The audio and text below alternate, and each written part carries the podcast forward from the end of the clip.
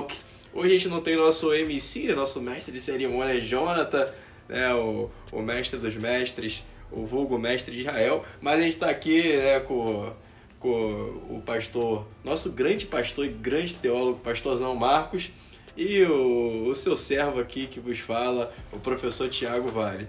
Daqui a pouco também estaremos aí com, com mais um integrante do grupo, o, o nosso digníssimo Luiz, e vai dar continuidade tanto a esse episódio quanto ao próximo aí que a gente vai abordar. Tema desse episódio é discipulado, discipulado. Nada Uma melhor do que igreja. o pastor pra, pra começar isso aí, né, Pra pastor? gente começar logo de forma light, uma igreja que não tem um discipulado sério pode ser considerada igreja? Ah, não, aqui pra considerar a igreja hoje tá fácil, né? Tem o CNPJ, ó, né?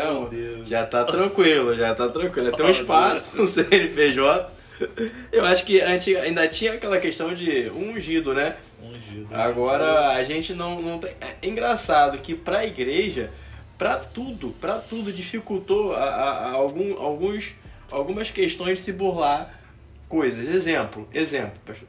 É, você tem muitas câmeras. Um, um agente público, ele hoje tem dificuldades em burlar a lei, às vezes, sendo ele um cara que detenha o pressuposto da fé pública, né? Mas porque tem um monte de câmeras em torno dele. Mas o pastor, meu pastor, ele vai pro monte. Por vezes no monte não tem câmera. E ele volta ungido. Ele volta igual Moisés, com o rosto resplandecente. É, ele volta, ele volta ungido. Na verdade, por vezes volta patriarca, né? Não volta nem pastor. Aí o CNPJ já é um caminho já ali mais fácil. Então nem a questão do, do- de, de, termos um ungido, que antigamente se tinha um culto de consagração, você tinha realmente o respaldo que a comunidade entendia que era um homem de Deus, etc. Como a Bíblia aponta, né? Eu acho que. Tiago. Tiago. Oh meu Deus, Tiago não. Timóteo. Timóteo. Paulo mesmo, quando vai dar uma chamada lá em Tiago, tanto em primeiro. Oh, meu Deus, quando vai dar uma chamada em Timóteo, tanto no primeiro livro quanto no segundo livro, ele fala: olha, lembra que você foi ungido com imposição de mão dos, do presbitério. Dos antigos, É. dos respeitados, né? Dos- Respeitado, da galera que chegou junto. E aí a gente tá falando sobre discipulado. Que Olhando- passa por uma igreja séria. Olhando para a vida de Timóteo e Paulo, como um exemplo que a gente poderia ter tan- tantos outros aqui, como que o discipulador ele é importante na vida do crente, do novo crente, do crente é, de um tempo e até do crente mais velho. Porque a caminhada cristã ela nunca vai ser feita sozinha, ela sempre vai ser feita com outra pessoa. A caminhada cristã, esse processo de discipulado, de, de estar junto, isso é importante. Eu lá na igreja a gente vai ter uma aula agora, domingo, e exatamente a gente vai falar sobre 2 Timóteo, capítulo 1, quando o apóstolo Paulo precisa chegar para o seu discipulando, né, para o seu, pro seu discípulo, e precisa lembrar a ele de coisas que ele já sabia, mas que é interessante, Tiago, que por vezes a gente precisa ser lembrado de coisas que a gente já sabe, mas que no dia a dia, na caminhada, nas lutas, nas dificuldades, nas guerras, a gente vai se esquecendo daquilo. E esse é um dos aspectos que o discipulado ele é importante, porque é quando a gente vacila em algo e aí vacila no sentido de realmente esquecer, de você se deixar levar, o seu discipulador que está ali contigo vem e te traz para perto. É, eu- queria citar um- uma bibliografia bacana para a gente começar essa reflexão também, né? É, o pastor muito também nessa vivência do discipulado já, já levantou uma polêmica, né? Já levantou uma pequena treta, diria eu, sobre a igreja séria, né? Mas além de uma igreja séria, o discipulado na verdade está para além da própria igreja, né? A gente entende que o discipulado é algo que você vai vai transitar por várias esferas da sociedade. Você vai discipular muito mais fora da igreja do que, do que dentro. Mas a gente entende que o discipulado saudável ele parte também de uma igreja saudável. E a gente vem falando disso, né, de, da questão da educação, do ensino continuado, partindo de, de, de igrejas que prezam pela educação, que prezam pela para poder serem sérios nisso, dar essa base, eu acho que é fundamental. Mas, para além dessa. A gente vai voltar nisso aí, pastor. Temos aqui ó, o livro do, do Jonas Madureira. É, para quem conhece aí, só de falar o nome do cara já sabe é, que, é, que é um livro sério. O Custo do Discipulado. Ele fala que nesse livro que você tem é, o discipulado para si, quando você imita Cristo, e o discipulado que você apresenta Cristo. Ele fala que tanto um quanto o outro ele requer ou gera um alto custo, porque imitar a Cristo não é fácil. Paulo fez isso, bateu no peito e falou: me imitem, porque ele fazia exatamente isso, ele imitava a Cristo. E, e, a ideia, inclusive, é de como é reconhecido os primeiros cristãos, pequenos cristos, imitadores, né? E hoje, ter custo para algo já dá problema, pastor. Porque a gente percebe que ninguém quer pagar preço para nada. A verdade é essa, né? Por isso que o ensino também é deixado de lado, que ensino gera esforço, requer é, é, é uma busca, requer realmente um sacrifício desde o início para você aprender, você precisa disso. É, é, falávamos também no grupo de teologia que a gente levanta também um, uns bate-bolas aí, um grupo é, é, que, que tem um viés um tanto acadêmico sobre a questão de, de Calvino demonstrar que você é, evolui conforme você vai buscando as escrituras e isso também vai corroborando com a sua fé, com o seu amadurecimento. Não são só as experiências subjetivas da fé, mas é o quanto você busca, é o quanto da revelação você vai carregar. E isso demonstra realmente esse sacrifício, esse preço que o discipulado ele, ele vai te custar, porque para você conhecer a Cristo você tem que mergulhar na palavra dele.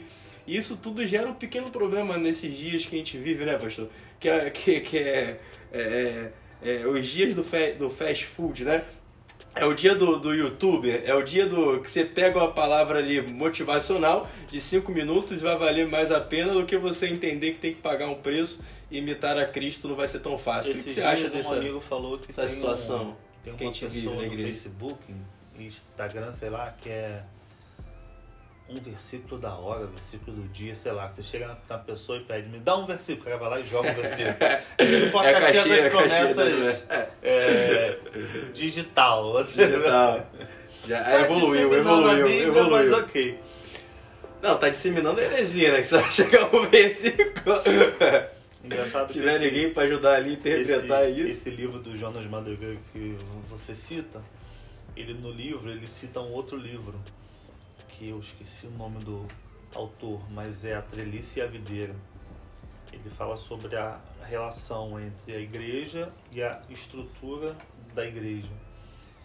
E eu entendo que para o discipulado ser bem feito, ele não depende de uma estrutura eclesiástica, ele depende muito mais de um coração que se doa, que aprendeu a pagar o custo porque o discipulado, uma das coisas que a gente precisa ter em mente é que não é tarefa somente do pastor discipular, não é tarefa somente do líder de ministério A ou B, não é tarefa somente dos diáconos.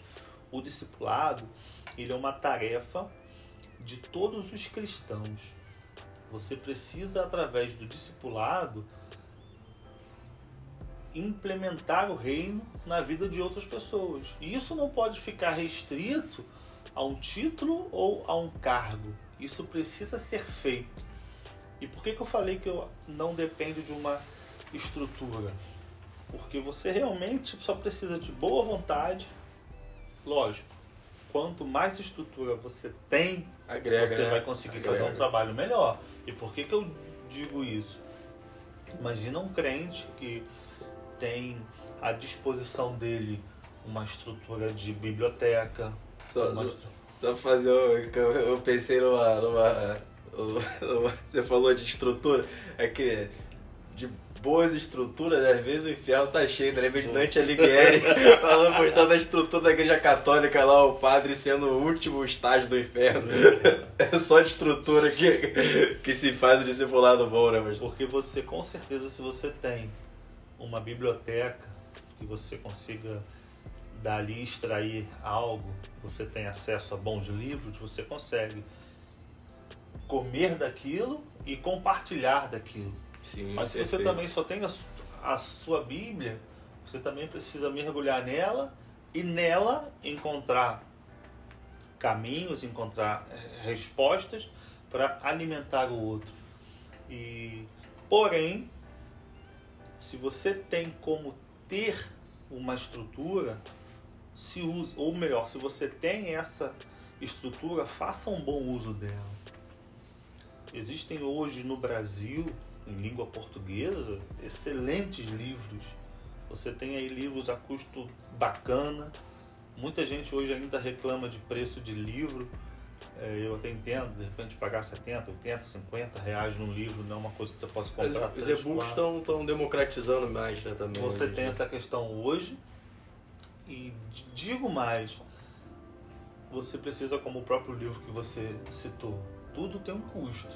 Sim. O cara reclama que é caro pagar um livro 50 reais, 80 reais, mas ele acha super barato, sexta, sábado e domingo, viver de lanche.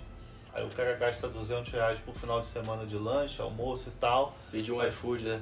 É melhor pedir um iFood do que. não tem coragem de de repente abrir mão de um iFood aí. Um, se ele fizer isso um final de semana por mês, ele ia conseguir botar pelo menos um livrinho na biblioteca dele todo mês. Ou se for na questão dos. Isso é a dos parte livros- desse custo, né? Que implica no discipulado, né? Na verdade, o custo, o custo financeiro, dele, né? eu ainda vou te dizer que é lógico que existem casos onde o discipulador ele abre mão até de recursos próprios.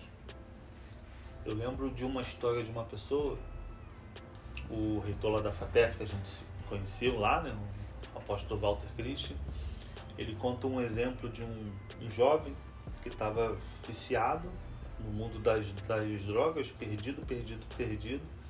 E o, o apóstolo Walter investiu nesse homem, né? Nesse, nesse jovem.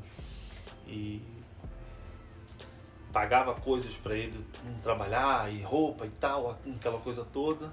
Quer dizer, ele abriu mão de recursos próprios para investir na Sim. vida desse homem. E esse homem hoje é um pastor. Eu soube agora há poucos dias que formou, se graduou em administra... não, em engenharia, eu acho. Você vê como que é um resultado do, do discipulado vai, vai além. Mas é, voltando um pouquinho para esse tema, o discipulado ele não, não tem só esse custo financeiro. Eu acho que é, você precisa doar a sua vida para integral, né? uma outra pessoa. É o que o evangelho exige, nada mais que tudo, né?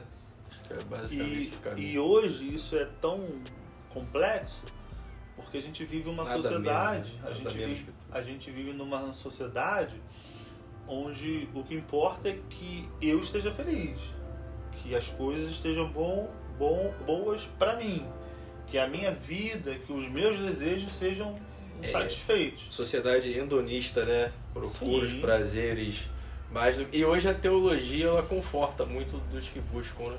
A gente tem uma vertente teológica liberal que estimula, por vezes, essa, essa, esse caminho mais fácil, né?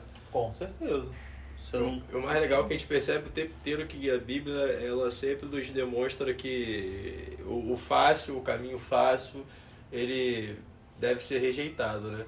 É, é o próprio Cristo no qual a gente fala que ser discípulos no sentido mesmo do, da palavra e entendendo enquanto cristão que ele é nosso, nosso maior exemplo, né?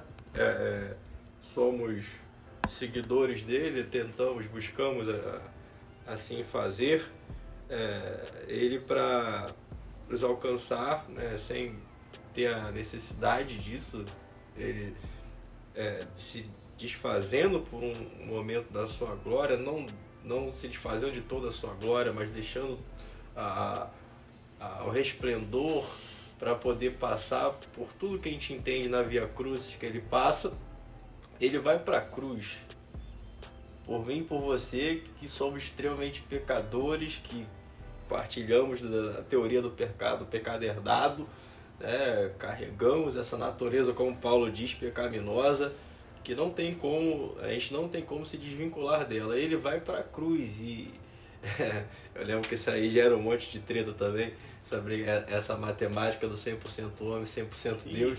Isso mas, é outra, outra, mas, outra treta não, entra, não entrando em cristologia, mas entendendo que Cristo, ele partilha da essência divina, né? Vamos colocar assim, ele é uma pessoa da trindade e, e por conseguinte ele é divino e ele se coloca na situação de cruz por amor ao Pai, convenhamos, né? por amor ao Pai. Mas que esse Pai, ele vem e nos ama de tal maneira a ponto também de abrir ou ceder para que o filho passasse por tudo isso. Olha só como é que é fácil, só como é que é tranquilo. É uma coisa tão tranquila. E, é o texto áureo né, da Bíblia ali, é, João 3,16. E, e, cara, é a coisa central. É, e como é que a gente consegue realmente é, passar por cima disso por questões tão superficiais, tão líquidas, do, das quais a gente vive, né? E é igual me questionar em sala de aula esses dias, como é que os judeus erraram tanto? Pô, Deus não era um, um, um Deus bem próximo na história, né? na, na progressão, na visão progressiva bíblica, quando a gente vai ver no Antigo Testamento. Pô, como é que erraram tanto? Como é que eles não perceberam que essa questão de ser um povo exclusivo, um povo, na verdade, ser um povo escolhido não era exclusivo, era um povo que era para alcançar e para ser exemplo, né? Ou seja, discipular os outros povos. Como é que esse povo não entendeu? Eu falei, cara, é, o coração do homem, eu, eu tentava trocar ideia com a turma, eu falava, o coração do homem, quando se tem uma coisa chamada poder relacionado a isso. E eu botei o, exemplo do contexto de Cristo na Terra, é, do Sinédrio, dos mestres da lei, do sumo sacerdote, que estava atrelado ao Império Romano. Quando você vai ver é, essa ideia do, do poder envolvido, é, essa é a mola assim que realmente faz com que o homem fique cego. Eu sou de história, eu percebo que em todo tempo na história, essa é a mola é, que impulsiona realmente o homem ele ficar absolutamente cego do que é bons princípios, bons costumes, enfim, de, independente de visões, inclusive religiosas. Essa é, esse é o ponto central. Inclusive Maquiavel vai tentar colocar isso no ponto de virtude para você não ser um cara que busca o poder a qualquer preço e não só imponha, mas que você também faça é, faça um bom governo, seja um bom príncipe para um povo. Mas a gente percebe que esse sempre foi o dilema da humanidade. Se envolve poder, esse homem está realmente a um passo de se perder. Se envolve poder, ele fica por vezes cego, quando ele não se volta realmente para Deus. Quando ele não se volta para aquilo que Deus quer ensinar antes de mais nada, para esse discipulado de Deus. Que essa questão que você levanta, ela é tão séria que dentro do nosso tema discipulado, o cara tá ali para fazer ou para transformar o discípulo à medida do caráter de Cristo. A cegueira pelo poder, por vezes, é tão forte que essa relação de discipulado acaba se tornando uma relação quase que de como de um ditador. Exato. Quando ele esquece a posição dele de discipulado e ele acaba querendo tomar conta da vida do discípulo, ordenando que o discípulo pode ou não pode, se ele vai casar com fulano ou não vai, se ele vai poder se largar aquele emprego ou não. A teologia do medo por trás dali, né? E é mais fácil manipular em sociedades.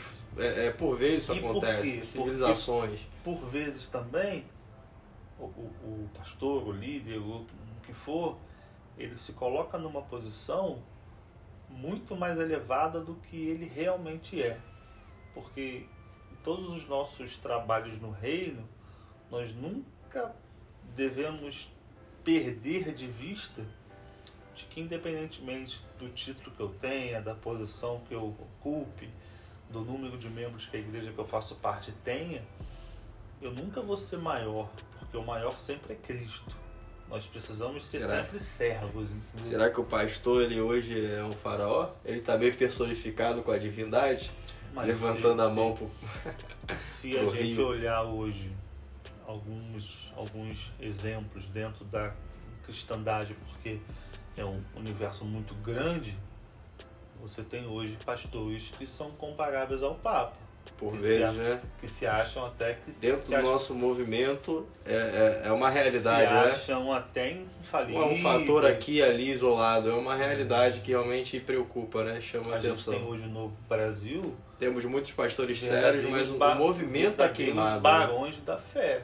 Gente que criou verdadeiros impérios. E, e aí eu retomo a, a minha fala, esse paralelo que eu fiz do, do essa questão do Antigo Testamento, essa questão que a gente via o povo sendo levantado, uma teocracia, né, que Deus estava ali diretamente ensinando e eles eram discipulados e passavam e deveriam passar esse discipulado à frente para influenciar outros povos. Eles não entendiam, era uma coisa tão clara, era o próprio Deus o fazendo. E hoje a gente percebe que também é tão nítido porque a revelação ela, ela já foi completa em Cristo Jesus, né? Quando a gente vê no comecinho de Hebreus ali, ah, desde os antigos e tal, demonstrando esse relato que agora ele está é a manifestação de Deus. Cristo veio e revelou a Deus. Cristo é a própria revelação de Deus, a revelação perfeita, a graça, não é mais a sombra. É, é- é o próprio, agora é a, a própria revelação divina. E mesmo assim, hoje a gente tem todo esse avanço, essa evolução da própria teologia, da reflexão do homem, daquilo que Deus permitiu revelar, bem como a gente falei anteriormente de Calvino, e essa busca intensa que o homem fez e vem fazendo, vem trazendo realmente, dentro da medida do que Deus permite revelar, cada vez maiores revelações, revelações mais claras. A gente tem a ação hoje dentro, é, é, pelo próprio Espírito de Deus, que nos faz entender e o poder. Por vezes a gente percebe essa fala, o homem querendo se tornar um próprio Deus, entendendo que por meio disso é mais fácil a manipulação. Porque realmente conhecimento liberta, conhecimento é, no mínimo vai gerar uma rivalidade. Pode, você pode oferecer um conhecimento e o cara trazer esse conhecimento para a finalidade que ele queira, não para uma finalidade saudável da qual a gente tende que é se aprofundar em uma boa espiritualidade, se aprofundar em Cristo, se aprofundar na verdade. Mas o cara pode usar para benefício próprio e por meio desse uso rivalizar com aquele próprio líder religioso. Então você oferece um conhecimento, por vezes, o cara pode realmente buscar algo sério da parte de Deus e entender que você que estava oferecendo algo errado pode ser questionado, porque você não é tão Deus assim. Ou ele pode usar aquilo também para uma finalidade ruim, é, principalmente que não está tendo um bom discipulador, principalmente por isso, ele pode usar aquilo para uma finalidade ruim e rivalizar, criando-se agora duas, grandes, duas novas divindades. O Olimpo vai ficando cada vez mais cheio, né? A, A gente, gente vai ter mais, Brasil- mais deuses aí cada A vez gente tem no Brasil mais profusão. é, uma, uma história dessa. Isso é, isso é fato, não é fofoca, não é nada disso, mas você tem o Edir Macedo, que hoje das neopentecostais eu acho que Exatamente. ainda é a maior. E você tem pelo Precursor, menos né? você tem pelo menos três ou quatro hoje aí, hoje aí grandes que saíram Oriundos dele. dele. Inclusive na sua origem. É o próprio R.R. Soares. Soares, é, que Na aí sua origem eles ali. começaram ali juntos, né? E o- Brigaram. O R.R. Soares. Mais ou menos essa visão mesmo. é, Eu falei sem pensar nisso. Mas é essa questão de realmente eles eram, eles partilhavam realmente conhecimento, cada um quis fazer é, da sua seu forma, jeito. pro seu interesse. Não, o Edir Macedo no princípio falou que era para alcançar o máximo de almas, é, mas aí em contrapartida, organizacionalmente, o R.R. Soares falou que não estava legal. E aí no final das contas a gente viu onde isso gerou, onde isso deu, né? A gente está aí com, a- com, a- com, com essas estruturas aí. Então isso a gente não precisa nem falar, é só a galera ligar a TV. ligar a TV, precisa nem Já só, só ligar a TV que vai saber do, E- aonde, isso, aonde isso parou, e né? isso, gera, e isso gera um gancho. E o Caio Fábio, precisa- o Caio Fábio falava que esse movimento e essa briga geraria uma identidade evangélica para o povo, para a nação brasileira. E por vezes é, é como a gente é reconhecido, por meio desses movimentos. Quando você fala assim, ah, sou crente, o cara já acha que você Ah. é o que esses movimentos hoje é, representam na mídia. Você, você A internet vê tem mudado um pouco, mas ainda é. hoje, quando esse estigma que nós eu temos. me identifico como pastor, muitas pessoas me olham de olho cruzado, tipo assim, pensando, ah, rouba, pega dinheiro dos outros, pega dízimo dos outros. E, Então tem uma vida e, fácil de e barganha, quando, né? e quando eu posso falar, sem medo de errar, que eu acho que mais de 90% dos pastores do Brasil são homens sofridos financeiramente falando. Sim, sim. São pessoas Sé- que- pastores sérios, né? Isso, na verdade, a, a, Quem entende o, o custo, número- o quem entende esse custo né, número do discipulado. o grosso dos pastores do Brasil, não só do Brasil, mas no mundo, Tiago, são homens de Deus que doam a sua vida, que entendem o custo e mais do que entendem, pagam um preço, Vivem, né? pagam aquele preço ali para tentar forjar o caráter de Cristo em toda uma igreja. Isso. E cara, vou te falar Forma um negócio. orgânica, né? Aonde ele passa, vou só te falar um comunidade negócio. dele. Se tem um trabalho que é difícil, é o pastorear uma comunidade de fé. Pastorear uma igreja lo- local. E isso, olhando para minha igreja, quando eu digo minha igreja, a igreja que eu faço parte, eu não sou pastor de igreja, uma igreja de 200 e poucas pessoas, 300 e poucas pessoas, como que eu tenho um relacionamento muito próximo com o meu pastor, o pastor Wagner Mariano, tenho um, um relacionamento próximo com ele e eu vejo o custo que ele paga. O custo para você ver como que tem essa estigma. Meu pastor, ele tem um canal no, no TikTok, Café Pastoral.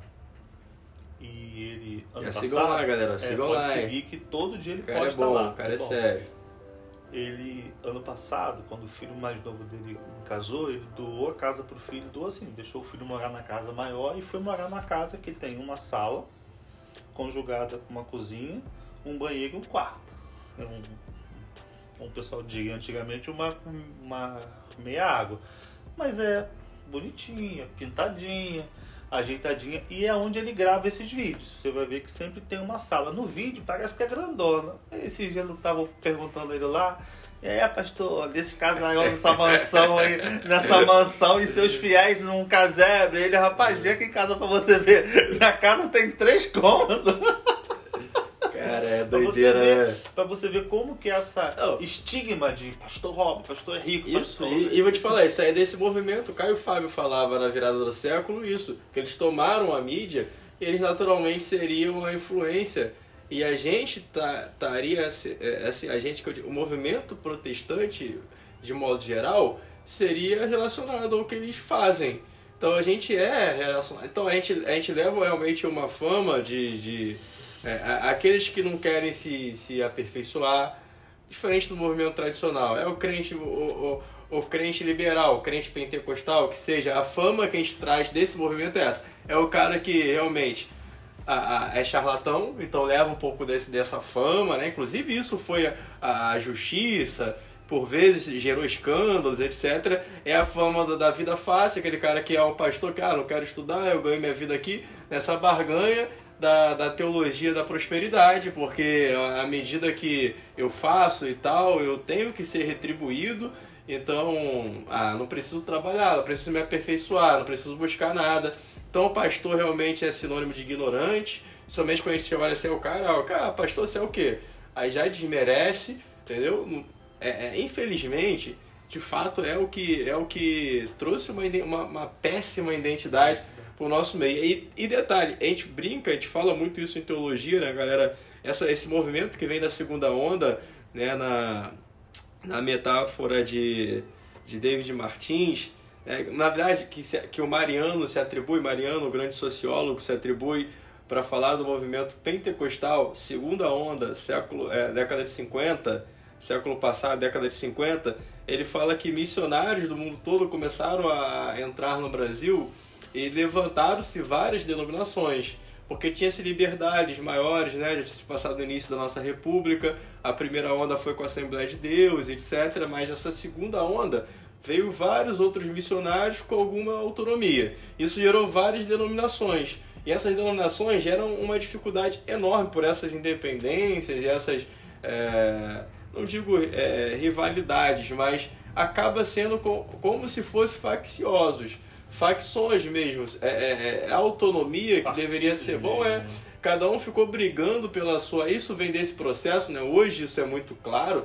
Cada um fica brigando pela sua, pela sua fachada, pela sua bandeira, pela sua e esquecemos essa questão orgânica. Então, no, isso é na, na questão da, é, da base do problema. Aí no topo tá esses, esses grandes movimentos que também não estão nem aí para esses pequenos e por vezes geram essa nossa identidade. Mas desde o nosso processo de base até lá em cima, a gente realmente não é o que se impõe, é o que se impõe na mídia que somos pelo movimento neopentecostal, mas também não temos uma identidade clara pelos movimentos de base. É tanta, é tanta denominação que quer ser ou, ou quer virar uma grande denominação e acaba passando por cima né, de, de um monte de, de, questões de ética que você fica é, realmente pensando, cara, e disputa de território, é igualzinho facções criminosas, é, dis, é, é disputa de espaço, é em um bairro cinco denominações, outro bairro 10 denominações, 25 denominações, e cada uma buscando seu espaço. Isso acaba é, é, implicando muito no que é o discipulado, porque você não tem realmente a prerrogativa de se preocupar em crescer com o corpo. Você quer crescer com a sua placa, com a sua denominação. Então você não vai ensinar para. Então é engraçado, tinha até há pouco tempo tinha uma grande aí pentecostal não vou citar aqui que pode gerar algum problema, mas que o pastor realmente não podia ir em outra. Olha só que doideira.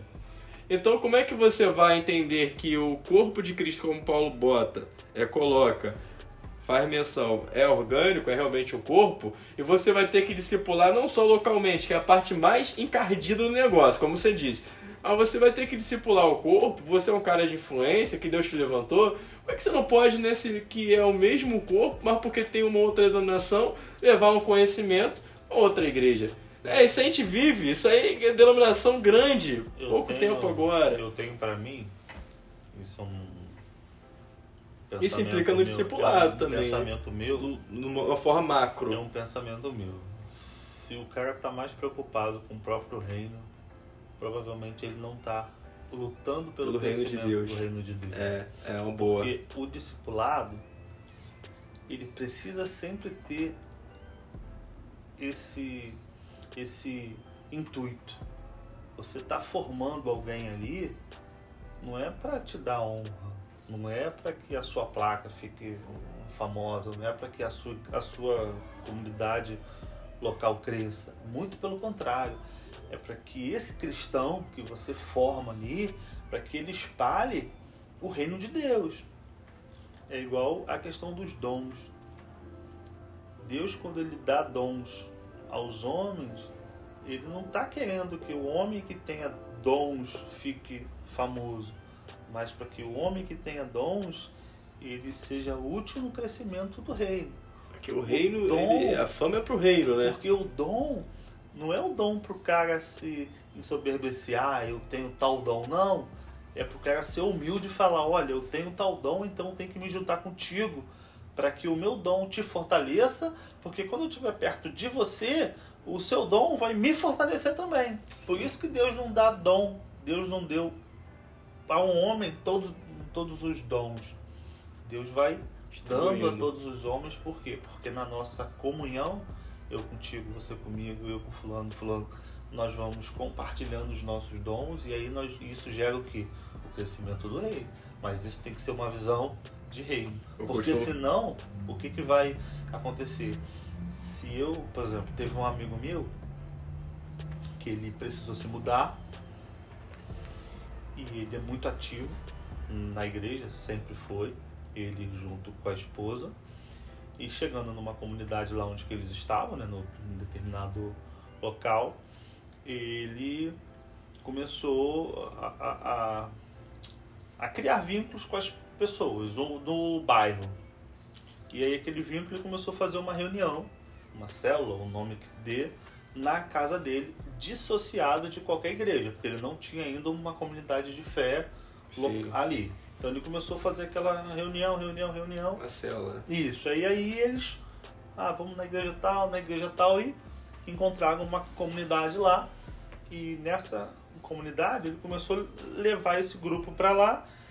Esse grupo começou a crescer e os pastores reconheceram, os pastores de lá, trouxeram eles para perto, ofici oficializaram aquele, aquela reunião como sendo reunião de determinada igreja né, e tal, e o trabalho indo de vento em polpa, vento em polpa. Coisa de um ano e pouco depois, o pastor chama esse determinada pessoa. Antes do pastor chamar, essa pessoa começou a perceber que as, as funções que a, que a igreja havia dado para eles, eles cortaram, cortaram, cortaram, cortaram, e ele ficou com um pé atrás.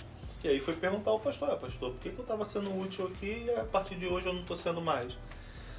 Ficou aquele clima chato e ele apertou, apertou, apertou. O pastor falou, não, a gente está com medo que você daqui a pouco você divida a igreja, a gente está percebendo que. Juro por Deus. O cara ficou injuriado. Por quê? Porque essa pessoa tinha o coração voltado para o reino. Ele pertencia a uma igreja local, mas por uma questão ele precisou sair daquele local, então ele foi para uma outra igreja. Lá ele trabalhou pelo reino, se ligou a uma igreja, se coligou a uma igreja local, mas esse pastor. E aí, depois nós fomos entender que esse pastor tinha esse medo porque coisa de dois, três anos antes aconteceu uma situação muito próxima.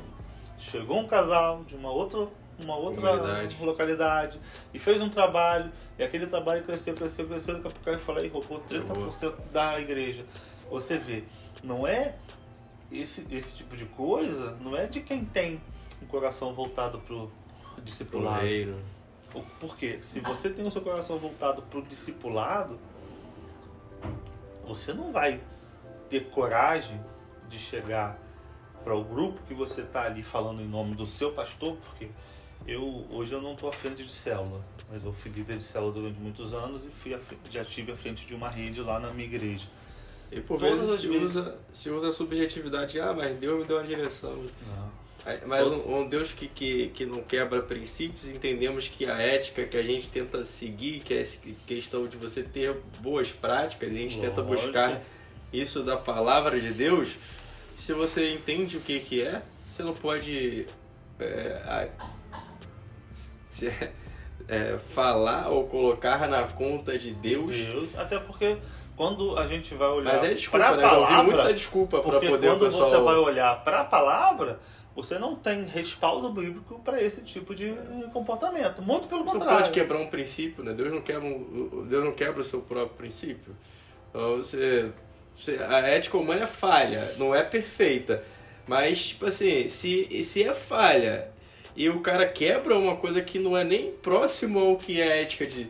que seria o caráter de Deus, né, que a gente tem de como a doutrina de Deus, aquilo que a gente tem que é falha, o cara já passa por cima. Entendeu? Imagina isso daí, então... mas o que eu tava falando é, toda, todas as vezes que à frente de alguma coisa eu falava à igreja ou falava ao, ao grupo que eu estava à frente, eu sempre falava respaldado pelo meu pastor. Então, se eu estava à frente da rede, se eu trouxesse uma mensagem ali, eu tinha legitimidade para falar aquele grupo, porque o meu pastor me dava legitimidade como, que cara de pau que eu posso ter de chegar para esse grupo e falar, olha, a partir de hoje eu não quero mais e eu tô indo ali para minha casa e vou começar ali. Isso não é correto. Isso não é Sim. é correto, entendeu? E aí, é, o discipulado, a gente precisa sempre expor o discipulado como sendo algo bom. A gente precisa também entender que, infelizmente, e aí eu volto ao livro que você citou, custo discipulado. discipulado. Quando ele fala, quando ele fala sobre só consegue discipular alguém em Cristo uma pessoa que já é discípulo de Cristo. Isso aí. Porque é a segunda pra... parte. É, ele fala que antes de fala... você discipular alguém, você tem que ser discipulado. Porque se você não é discípulo de Cristo, você pode até fazer algo parecido com um discipulado. Ele mas... fala que deveria alcançar a meta de Paulo. Não, mas então, é, é quando ele fala assim: se você não é discípulo de Cristo, você pode até fazer algo parecido com um discipulado, mas o resultado vai ser outro. É por isso que, infelizmente, a gente tem pessoas que falam que são crentes, pregam como se fosse crente, discipulam como se estivessem discipulando crentes, e no final aquilo traz escândalo, traz. É uma caricatura errado, de um Cristo um, um Cristo pintado do qual não é o verdadeiro, né? Aquilo que a gente falava nos episódios atrás, caricaturas, né?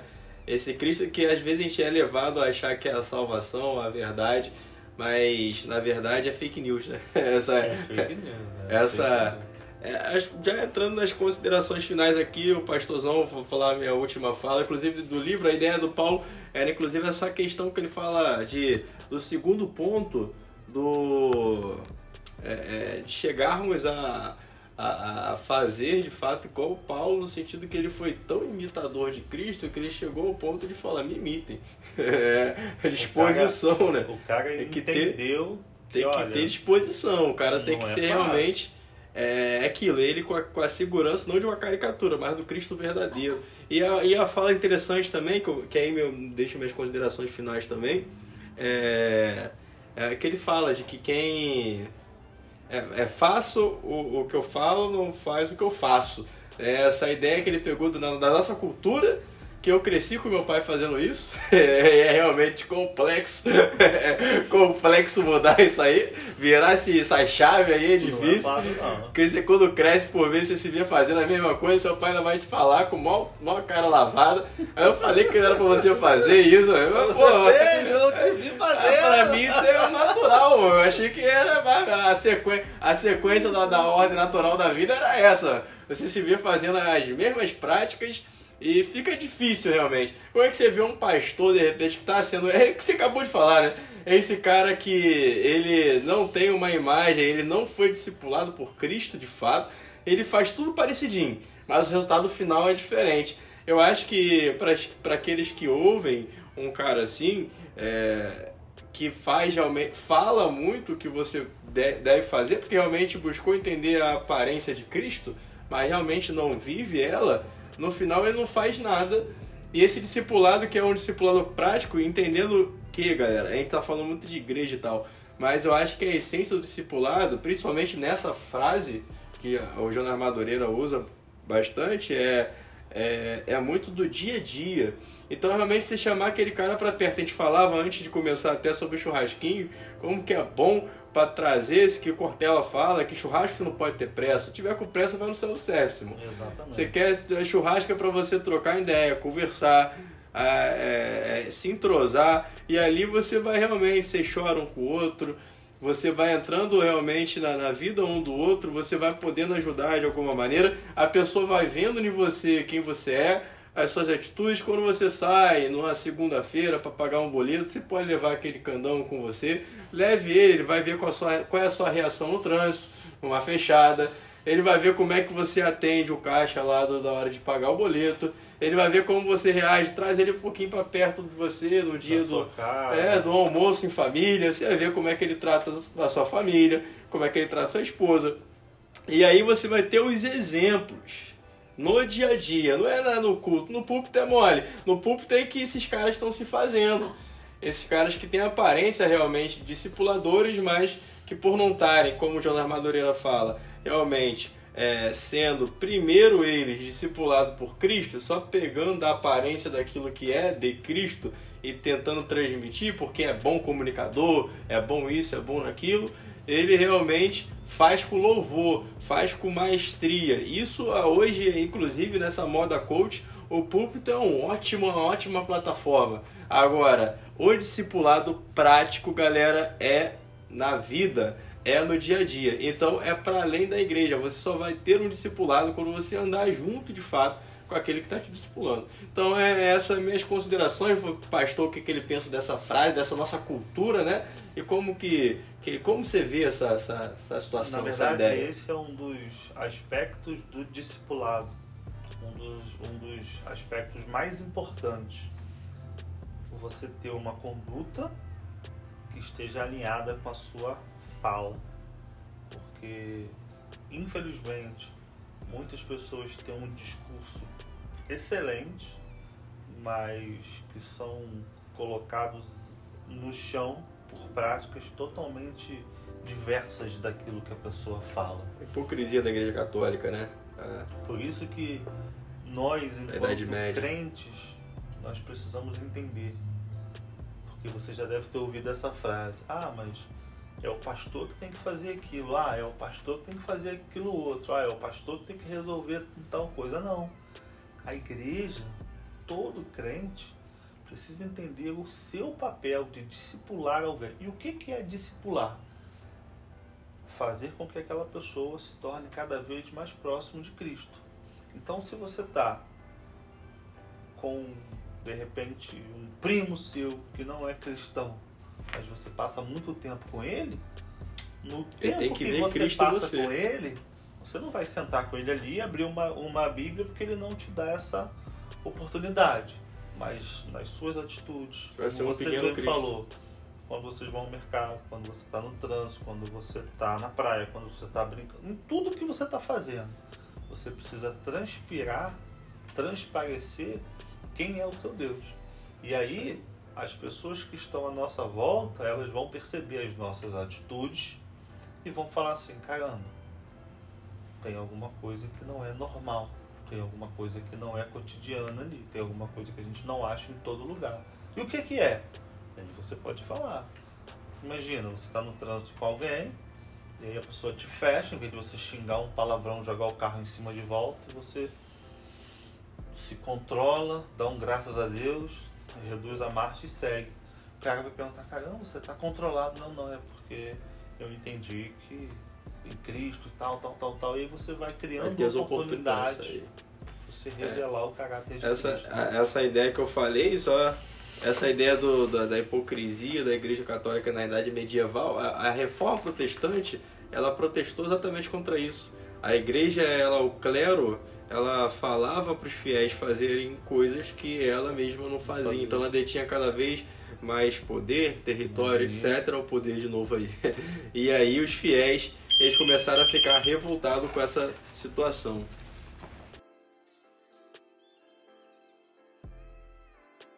Então é isso aí, galera. Obrigado aí pela atenção de vocês, pela generosidade de vocês terem dado os seus ouvidos, até emprestado, né? Até agora. Um salve, salve. Hoje o mestre Johnny não pôde estar com a gente. É, o Johnny, o, o, o, o Luiz daqui a pouco também vai estar aí gravando um próximo episódio com o pastor Marcos. Eu deixo meu salve aí para vocês. E é isso aí, vamos crescer em graça e conhecimento. Estamos aí para refletir, pensarmos e crescermos juntos. Até logo.